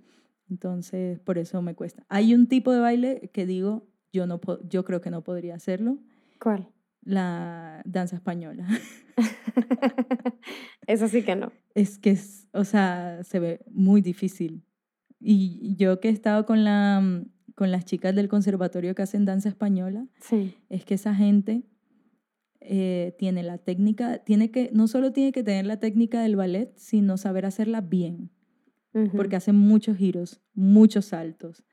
Eh, además con los zapatos estos que usan. Sí. Además, eh, zapatean, aplauden y, todo al tiempo, ¿no? Yo creo que yo no Sí, fíjate que estaba hablando justo con, con, un, con un músico este sábado que acaba de pasar em, y me decía, ¿te gusta el flamenco? Y yo, mm, pues la verdad es que yo no lo escucho, pero pues he tenido que cantar cosas así, aunque no me sale para nada, pero he tenido que hacerlo por trabajo. Entonces me dice, no, no, no, yo te voy a poner música, no sé qué. Y era algo que nunca había escuchado que me encantó. Entonces yo le pregunté, ¿cómo es que cuentan para aplaudir? ¿Sabes? Yo, yo te digo que soy muy, muy metódica en esto del, del, tiempo, ¿no? Le dije, es que para la salsa, eh, de alguna otra manera, cuentas eh, 3, 2, pa, pa, pa, pa, pa, o al revés, pa, pa, pa, pa, pa. ¿Sabes? Como que si lo metes dentro de ahí, ya lo hiciste. Pero en el flamenco tiene todavía otra cosa más complicada que si, yo creo que si no eres tanto de que te gusta mucho esa música o regional de aquí de España, es más complicado como aprender todo esto de los zapateos y el aplauso y no sé qué, porque sería mucho, como diríamos también, que me imagino que, que este término bulería. No sé si, si en el baile también significa algo o... No sé, es que el flamenco tiene muchas ramas. O sea, mm, vale, vale. O sea, la danza española tiene muchas ramas que no las conozco porque no, pero, por ejemplo, esta gente del conservatorio tiene clases de, mm, de estilo, de, de, flamenco, de no sé qué, y todos son de diferentes regiones de España y todos los bailes tienen diferentes eh, vestidos y el baile como tal es diferente. Vale. Entonces me parece algo súper difícil. Y además de que a veces hacen como coreografías en las que está todo en silencio y solo tienen que aplaudir, o sea, y zapatear, y luego entra la música. O sea, o sea, no sé, me parece súper... A mí me encanta verlas. Qué bien, qué bien. Oye, ahora algunas, algunas preguntitas acerca de redes sociales. Porque, a ver, yo me acuerdo que cuando empezó TikTok, para mí lo único que escuchaba era esta horrible canción. Ni siquiera me sé el baile, que no me lo quiero aprender nunca más, pero ¿tú qué opinas acerca de, de que se volvió como tan viral hacer estos bailes tan cortitos? Em, o sea, ¿crees que puso de nuevo al baile como en, ah, es importante? en, la cuestión artística o algo así, o ¿Qué opinas tú de estos bailes de, de TikTok virales? Te digo la verdad. Dime la verdad. Aquí queremos la verdad. Venga, venga, dime la verdad. Yo abrí TikTok en, en pandemia. Sí hice algunos bailes. Pero luego eh, me dejó de gustar. ¿Por qué? Porque en TikTok encuentras muchos bailarines buenísimos, muy buenos, que hacen sus, o sea, sus videos de TikTok de buenos bailes, de buena técnica, pero no son tan virales. Y luego encuentras esta gente como un baile ahí todo tonto, que se hacen súper virales. Entonces, como que me pareció algo muy, o sea, para mí en cuestión de baile, como que, no sé, me, como, no sé, la palabra es como que me indignó. como que me indignó. O sea, porque al final mm, son bailes que no, o sea, son movimientos que si tú te pones a verlos, ni siquiera tienen como una intención de hacerlos, o sea, es Mm. como que lo hago porque es así y ya. Y Sí. como por el, eh, voy a hacer esto delante de la cámara, o sea, no sé, es como, no me gustan, Mm, no me gustan y no tiene nada que ver con, con lo que es un bailarín para un cantante en su canción. ¿Me entiendes lo que te quiero decir? Es como que, ¿Cómo? ¿Cómo? como que un bailarín en un show no va a hacer ese tipo de baile. Ah, no, no, no. Con un, digamos que tú estás cantando y yo soy tu bailarina en tu show, yo no voy a hacer ese tipo de baile. Sí, sí, sí. O sea, eh, sí es verdad que los bailarines de show eh, con los cantantes no son... eh, el baile que hacen no es súper llamativo porque lo que tiene que llamar la atención en ese momento es la persona que está cantando, pero son bailarines profesionales y los movimientos que hacen están bien hechos. Sí. ¿Sí me entiendes? No Sí. es como esto que hacen en el TikTok. A ver, a mí tampoco me, me gusta. Aparte, siento que siempre son los mismos pasitos, pero los intercambian de, de lugar. No me gusta para nada. Y también Exacto. me frustra porque existen músicos o cantantes que tienen millones de reproducciones y como tú dices, yo encuentro los verdaderos músicos y cantantes que están ahí como escondidos, underground, como que casi nadie los, los conoce y esos sí son los que deberían de, de tener como el reconocimiento.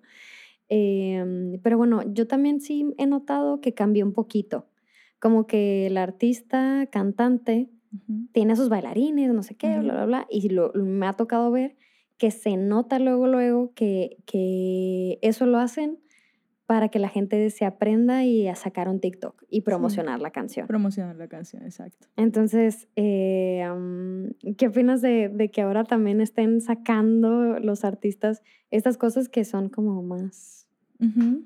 como más genéricas que, que en lugar de decir, bueno, voy a bailar, como por ejemplo, eh, no sé si viste a, a Chanel, Ujú. ¿viste? O sea, ella tiene una producción enorme, ¿sabes? Que aparte que estaba cantando súper brutal, una parte que tiene que dejar el micrófono porque de Bailar, verdad va a sí. bailar, bailar. O sea, y eso ni aunque quisieras hacerlo en, en, en 30 segundos de TikTok lo ibas a poder hacer. Entonces, eh, de alguna otra manera eh, es como poner e- en el baile como todo mundo lo puede hacer. Ujú. ¿Qué opinas de esto? Como que, bueno, todo, tú- todo, pon- todo mundo puede bailar. Sí, o sea, está bien en el sentido de que los cantantes promocionan su canción de esa forma, porque pues al final es lo que está pegando, no sé qué. Yo personalmente dejé de hacerlo porque como que me negué a hacerlo como, como porque, porque tengo que hacer esto para que a la gente le guste.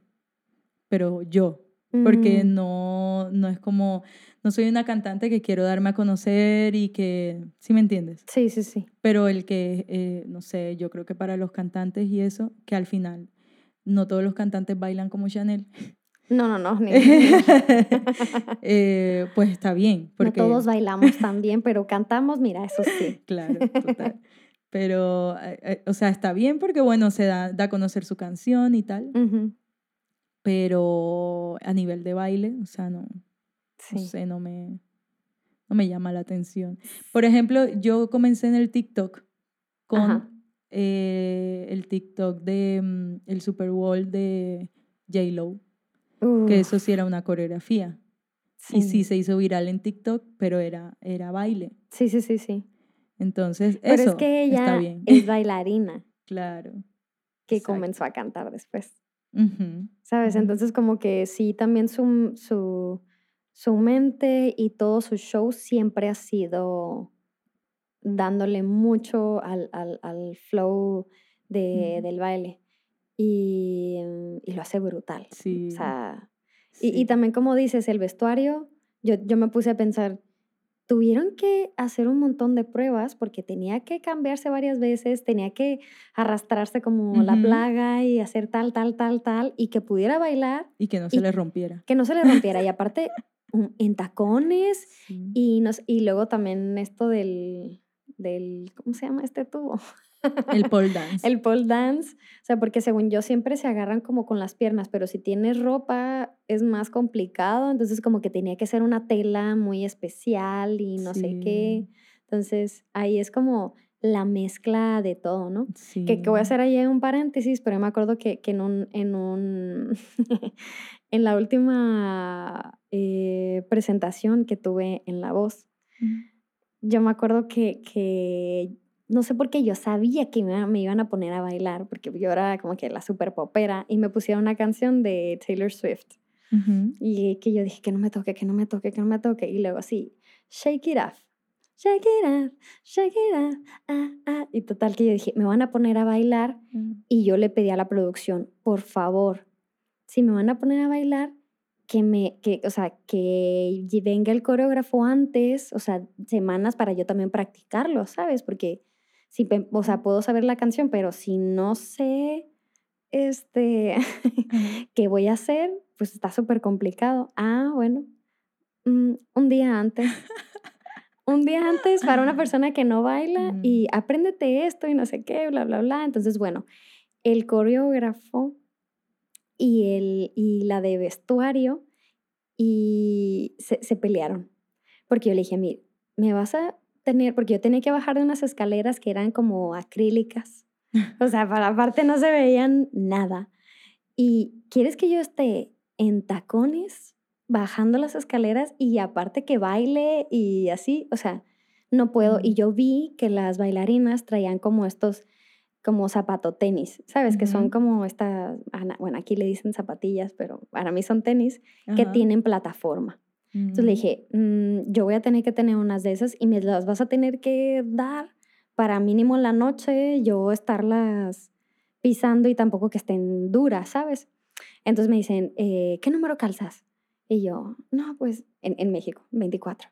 Y bueno, no sé, cuatro y medio o algo así. Entonces eh, me prestaron, ¿quién, ¿quién tiene no sé qué? Le dicen a las bailarinas. Y la bailarina, bueno, yo, yo uso este. Y me dice, le dice, quítate los zapatos.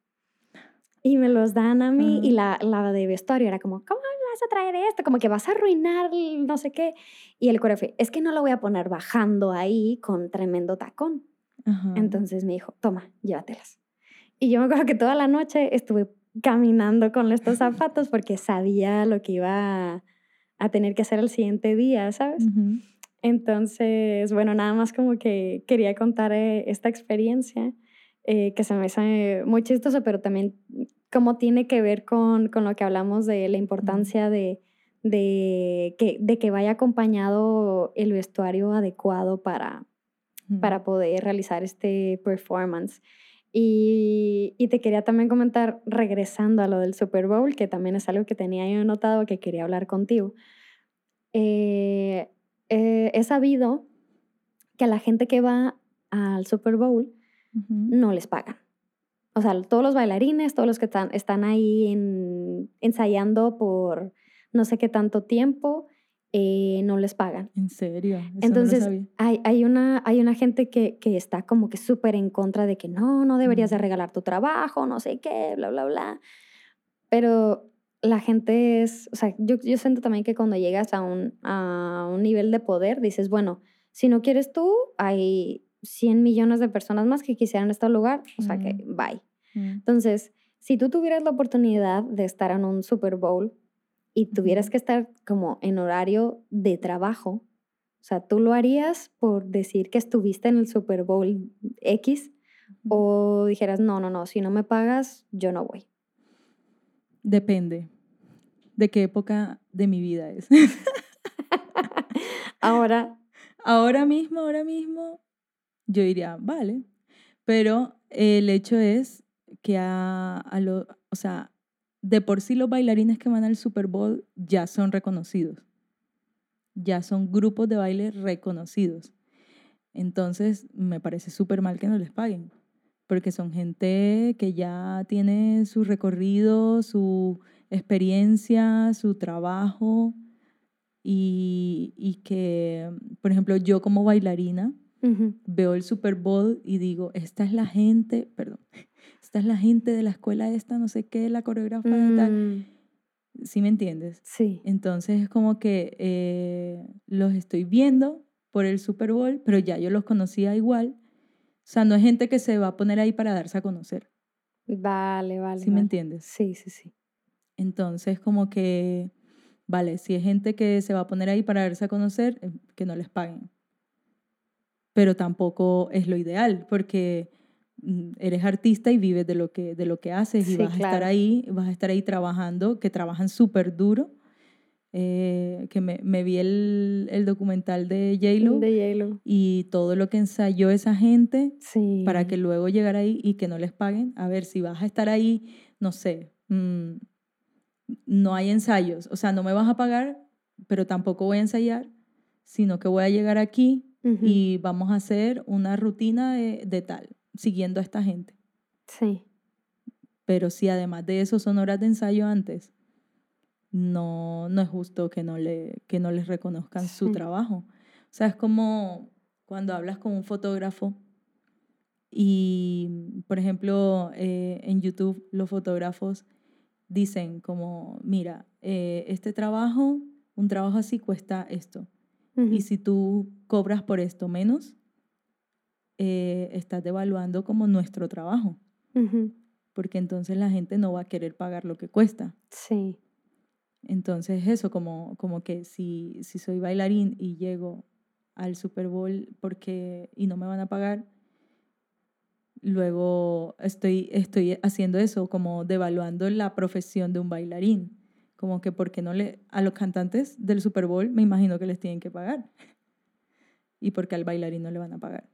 Claro, pero bueno, se me hace horrible, pero creo que en todas las cuestiones del arte pasa eso. Sí. ¿Sabes? Porque, a ver, yo también he dicho, yo valoro mucho mi trabajo y me deberían de pagar por estar aquí, pero hay mucha gente, y en México me tocó, pero demasiadas veces que no, pero pues este es para, pues para darte a conocer y que no sé qué. Mm. Y es como, qué duro, porque sí quiero tocar en este, en este lugar, eh, pero me voy a tener que preparar un montón y luego no me van a pagar.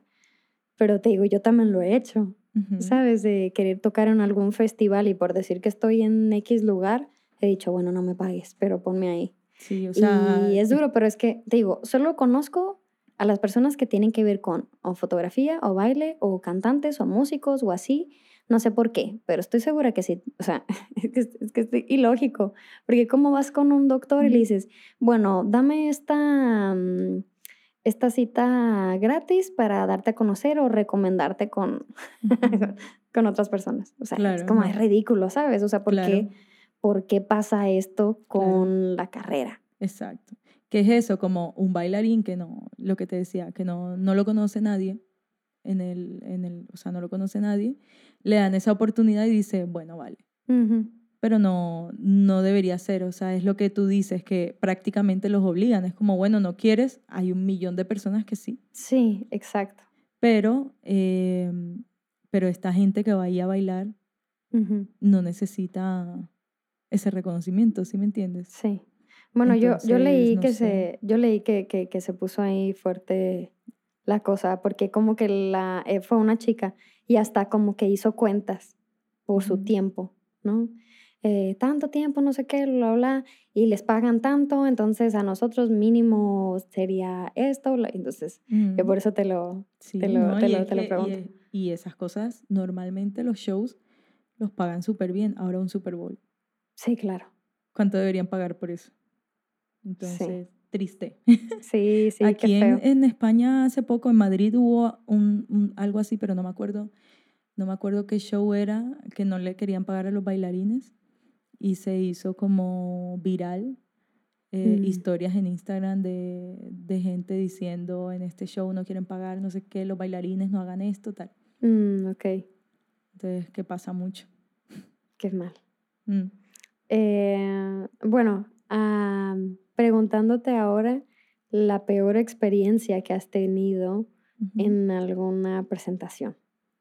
A ver, yo sé que hay mucha tensión porque tú y yo estuvimos en un, en un show muy grande, que era como, y se cambian ahí, no importa, y ahora tiene que ir tal persona y tal cosa, y dónde está no sé quién, y Y, es como que yo sé que existe mucho, mucho estrés eh, eh, estar en una producción también que sea grande o pequeña, no importa, a final de cuentas existe este estrés y, y, fuera de tras balbalinas estás ahí como que, pero sale sí, y tienes que sonreír y todo eso, pero bueno, ¿alguna experiencia así fea que te haya tocado? Fea.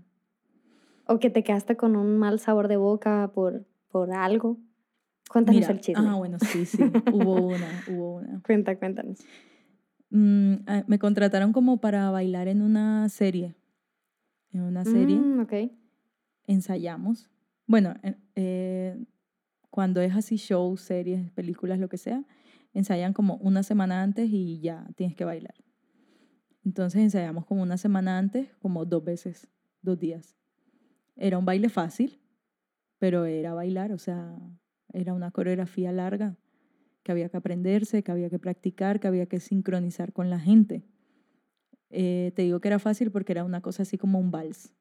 O sea, esto se trataba, era como una serie de época, de época mm. antigua, em, y era una escena en la que eh, varias, o sea, iba a estar como los bailes típico de varios lugares. Entonces habían como los de Rusia, los de China, los de las que bailaban árabe y así. Yo era de, no sé, era una cosa ahí rara, un vals, me tocaba. y entonces, eh, bueno, practicamos, no sé qué. El día, eran dos días, dos días de, de rodaje en Cuenca. Entonces nos fuimos hasta Cuenca y allí, eh, preparándonos todo, o sea, es que llegamos allí como a las 9 de la mañana. Se hicieron las 8 de la noche y no habíamos bailado. Ah, bueno. O sea, no habíamos bailado nada, eh, habíamos estado vestidos. Sí con unos vestidos súper incómodos porque eran de época, o sea, yo tenía un vestido así como, aquí no quepo, No podía ir al baño, con zapatos altos que maltrataban horrible. Al final yo dije, yo esto no me lo voy a poner, me voy a poner unos tenis. De todas maneras no se va a ver. No se va a ver. y, y, y, es y todo ese tiempo de pie mm. allí. Claro, yo sé que eso es así. Sí, así es porque tienen que cuadrar cámaras, no sé qué, o sea, un montón de cosas. pero, pero fue feo porque al final fueron dos días de rodaje, el segundo día medio bailamos, pero era imposible, casi imposible bailar con ese vestido gigante hacíamos cosas de pareja, o sea, la pareja la tenía que agarrar y no le alcanzaba la mano porque el vestido era súper grande. Era, era, es lo que dices de que la importancia de que el vestuario sea acorde con, claro, lo que quieres. Para, eso no fue nada. O si querían hacer ese baile con ese vestuario, tenían que decir, van a usar este vestuario, eh, hagan, que sean solo cuatro chicas. Y ya está, para que no se estorben ahí.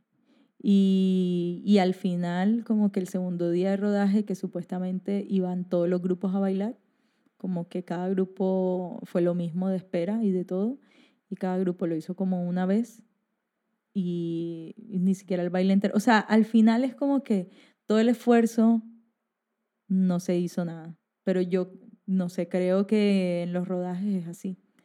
Es como que nunca es lo que practicaste, sino lo que necesita el, el director, y lo que se le ve mejor en la cámara y lo que, no sé, lo que le gusta más.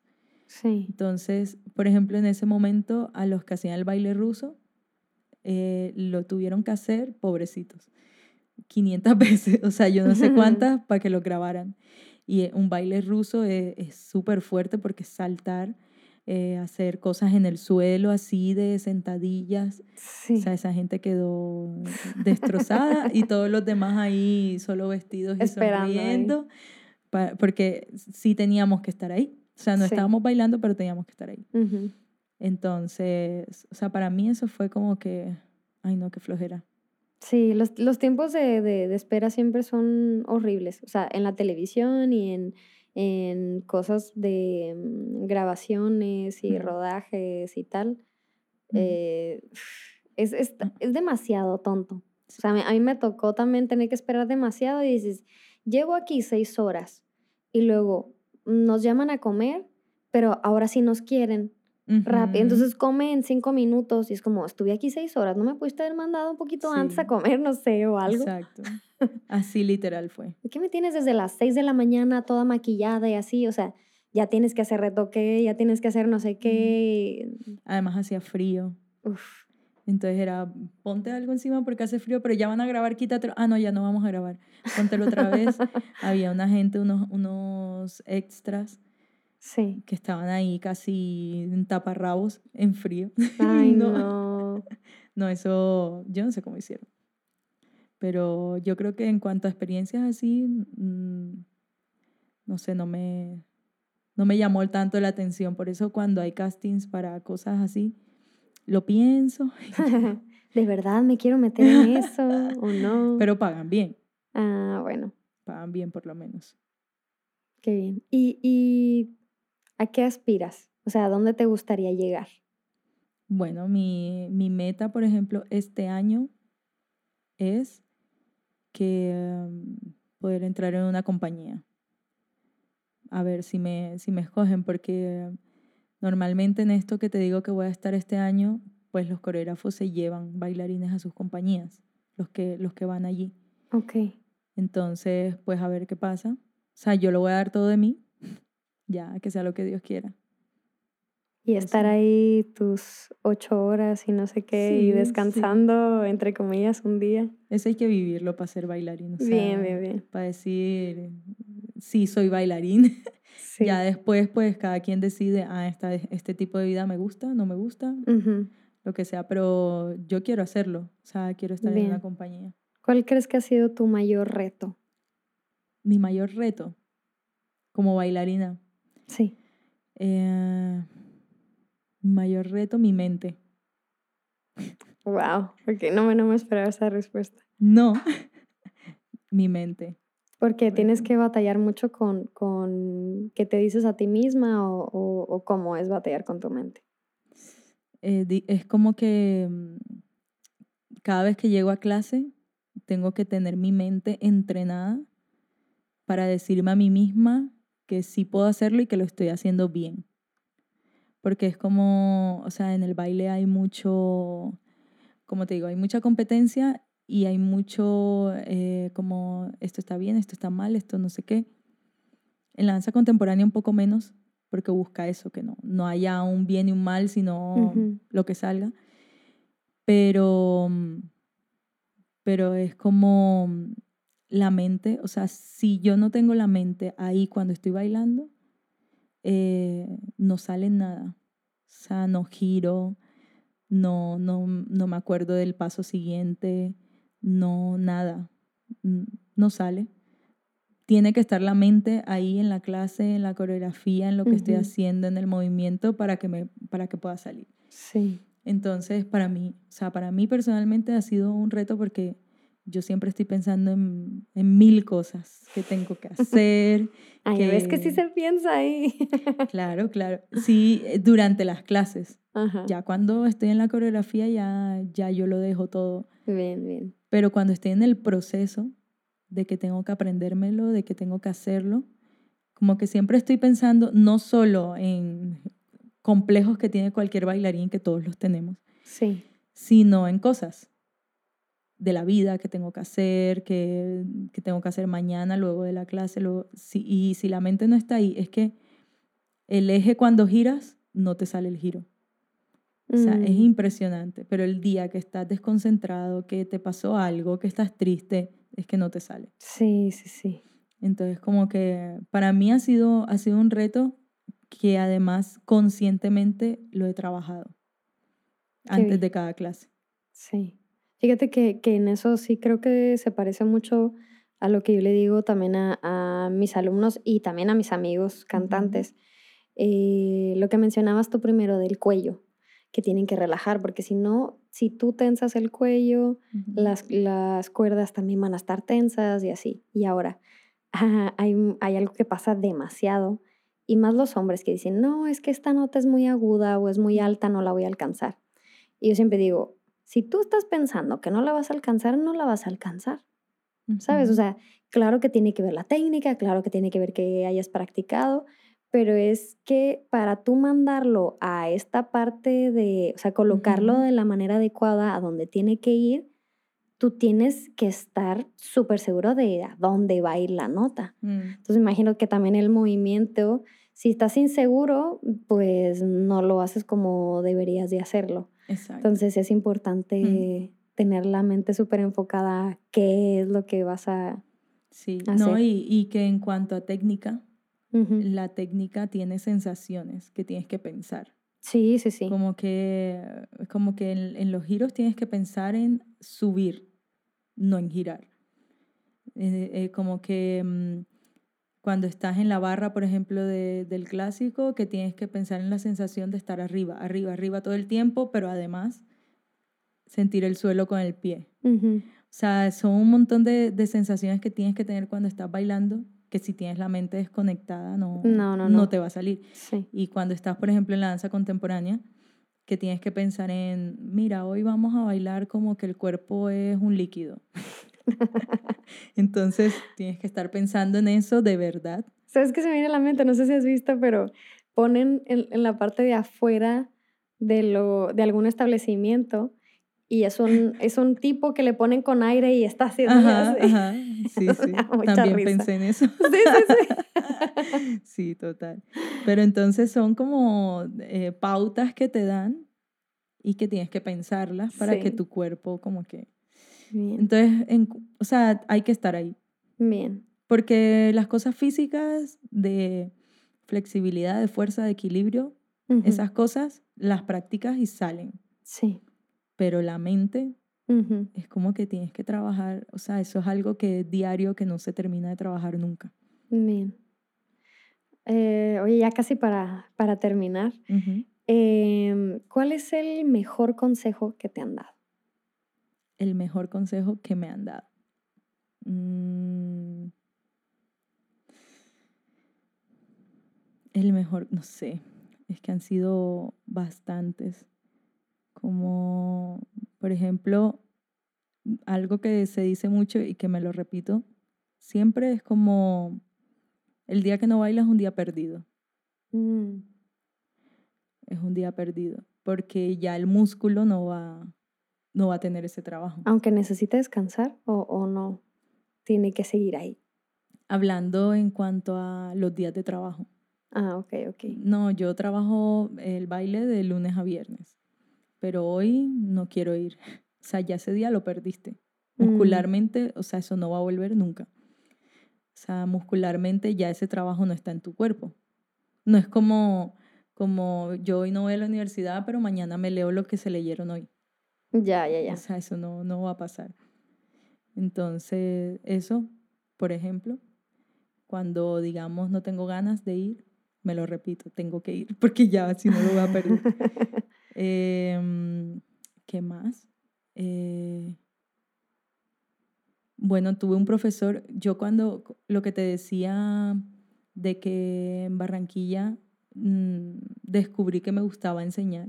Sí. Yo vine aquí con la, como con la meta de aprender para enseñar, o sea, para montar yo una escuela y enseñar. Pero yo no vine con la meta de bailar. Oh, ¿en serio? ¿Y, qué, qué lo cambió? una charla con un profesor de la escuela mm. un día eh, que nos preguntó eso como que qué queríamos hacer, qué vamos a hacer luego de la escuela, no sé qué. Pero eso fue yo comenzando la escuela y él ya me estaba preguntando qué iba a hacer después de la escuela. y entonces yo le dije eso y él me dijo como, ¿cómo así? O sea, ¿cómo así? ¿Que, que no piensas en bailar? O sea, si tienes años para bailar, o sea, lo primero que tú tienes que concentrarte es en bailar, porque luego los años se van y ya no vas a poder bailar. O sea, el bailarín, su vida para bailar es corta físicamente. Ya luego de que bailes todo lo que quieras bailar, entonces dedícate a enseñar. Entonces él, él, me abrió los ojos como a decirme, ¿acaso tú crees que no puedes bailar? O sea, que no eres buena bailarina. Mm. Y entonces ahí él me dijo, si yo te he visto lo que haces, no sé qué, eh, cómo, lo haces, o sea, eres muy capaz de hacer lo que tú quieras. Y eso fue como que me abrió los ojos. Luego otra profe también me dijo, tú vas a hacer lo que tú quieras hacer. Donde tú quieras estar, ahí vas a estar. Ay, mira qué bien. Entonces, eso Mira, creo se que... parece un poquito a lo que, pero fue al revés, o sea, a lo que yo le dije a mi mamá. Porque mi mamá quería que yo, bueno, que sí estudiara música, pero que luego, luego tuviera mi título para mm, dar clases y, mira, yo te puedo contactar con tal escuela y no sé qué. Y yo, mamá, es que yo no quiero dar clases. Venga, ahora, ahora me gusta, pero no es lo mío, ¿sabes? No es lo principal para mí. Y, y le dije justo esto. Yo tengo una, un tiempo de vida para ser cantante, para ser artista, para ser tal. Entonces, mientras lo pueda hacer, lo voy a hacer. Ya después, ya que esté más grande, me voy a dedicar a otras cosas que sí tengan que ver con música, obviamente, pero que ya no me requieran, ¿sabes? Como mi juventud. Entonces ya fue como que me dijo, como, bueno, está bien, ¿segura? Y yo, Ah, sí, sí, sí, solo tengo un tiempo de vida y más siendo mujer. No sé cómo es en, en el baile, pero sí. Pero qué bueno que tu madre te apoyó. sí. ¿Y qué pasó? Al final ya no te pregunté qué pasó con tus padres cuando les dijiste que te querías dedicar a... Imagínate, yo cuando salí del colegio quería irme a Cuba a bailar. Wow, 16 años tenía. Y mi papá me dijo, pues no. estás loca. Sí, me dijo que no, que, que no. Y que tenía que estudiar algo de, o sea, algo en la universidad y tener un título y ya luego, si quería hacer otra cosa, que lo hacía. Mm, Entonces a mí me pasó lo contrario, a Mm. ti. A mí me tocó estudiar, o sea, yo estudié educación infantil. Yo soy licenciada en educación infantil. Pero yo en ese momento mi mente dijo, bueno, tú quieres que estudie, yo voy a estudiar algo que me sirva. Sí, a final de cuentas lo vas a usar cuando tengas tu academia y todo. Sí, sí. No, y al final eh, en Barranquilla yo ya me dedicaba solo a dar clases, o sea, yo vivía del baile, del baile pero dando clases. No era Sí. bailarina, no ganaba como bailarina, pero sí ganaba dando clases y daba clases en colegios, en escuelas, en academias de baile, Qué bien. en jardines y me contrataban porque tenía eh, el título de licenciada Mm, y tenía aparte la, la parte de baile. Sí, Entonces al final me sirvió. te sirvió. Qué bien, qué bueno. Sí. Eh, bueno, pues te voy a hacer unas preguntas así rápidas para que me contestes sin pensar mucho, así lo primero que se te venga a la mente. Ajá, miedo. vale, lista. Ajá. Ok, canción favorita. No sé, no tengo canción favorita. Dime una que se te venga a la mente. Casarme contigo de Carlos Vives. Ok. Eh, color favorito. Eh, morado, Comida favorita. la pasta, Eh, italiana. este, película favorita. Eh, The Notebook. Serie favorita. Eh, cómo defender a un asesino. Ok, esa no la he visto. Eh, bueno, ya no se me ocurre.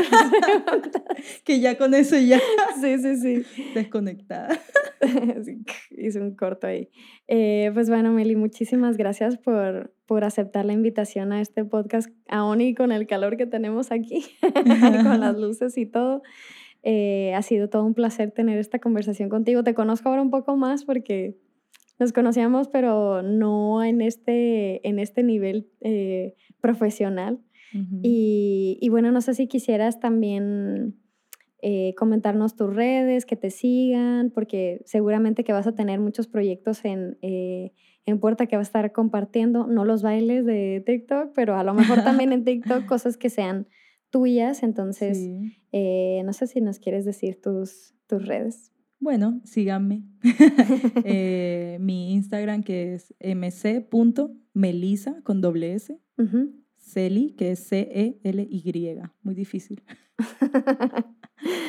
Ese es mi Instagram y pues ya ahí encuentran el TikTok y eso, que no lo muevo mucho, pero muevo más el Instagram. ah, muy bien. Y ya está. Muy está bien. aquí abajo en la pantalla. Lo van a ver aquí, el, pro- el productor, director del podcast. Producción a aquí abajo, ¿vale?